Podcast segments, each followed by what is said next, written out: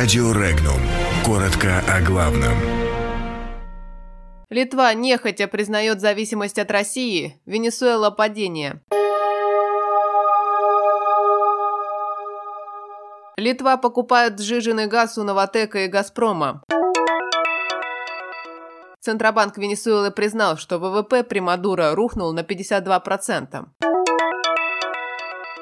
В Госдуму внесен законопроект о покупке автомобиля на мат-капитал. В отставку ушел исполняющий обязанности мэра Рязани. Останки Хаджимурата захоронят в его родном селе в Дагестане. Только за эту неделю литовский СПГ-терминал в Клайпеде принимает сразу три небольших груза от российской компании «Новотек». 1 июня должно пришвартоваться небольшое судно «Газовоз» из порта Высоцк. Это уже третье за последнюю неделю судно с СПГ. Немного раньше на этой неделе такой же груз доставило и судно «Корал Фавия», а в минувшие выходные еще столько же судно «Корал Фунгия». Вполне вероятно, что все эти грузы предназначены для юнавского производителя удобрений «Ахема». В апреле-мае для компании «Ахема» из порта Высоцк уже пришло не несколько небольших грузов с газом Новотеком. Сама Ахема не комментирует, у кого покупает газ. Литовские СМИ распространили комментарий заместителя председателя правления «Газпром» Виталия Маркелова, который заявил, что Литва начинает принимать сжиженный газ с СПГ-терминала в Калининградской области маршал Василевский. В Литве пока опровергают это заявление.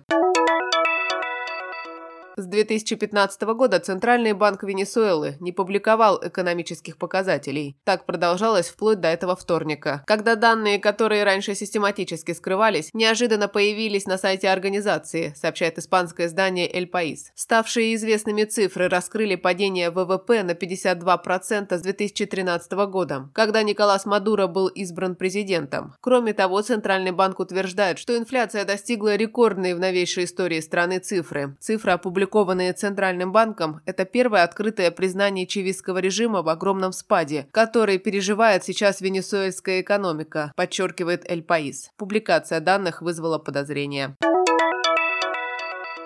Законопроект, разрешающий тратить средства материнского капитала на покупку автомобиля, внесли в Госдуму депутаты фракции «Справедливая Россия». Приобретение автомобиля допускается только на общую собственность детей при оформлении владения автомобилем на их законных представителей. Стоимость автомобиля ограничивается в размере 1 миллиона рублей. Исполняющий обязанности главы администрации города Рязани Сергей Карабасов ушел в отставку. Решение Карабасова поддержали депутаты Гордумы. Исполняющий обязанности главы администрации назначена вице-мэр по социальным вопросам Елена Сорокина. Карабасов был назначен на пост исполняющего обязанности мэра Рязани в сентябре 2017 года. В феврале 2019 года в своем ежегодном послании губернатор Рязанской области Николай Любимов заявил, что глава администрации будет назначен в 2019 году. Однако 22 мая на заседании Комитета по развитию местного самоуправления, регламенту и этики Рязанской гордумы депутаты поддержали предложение о прямых выборах мэра, с которым вышла фракция «Справедливой России». Предлагается объединить должности главы муниципального образования и главы администрации Рязани, которого будут избирать на прямых выборах.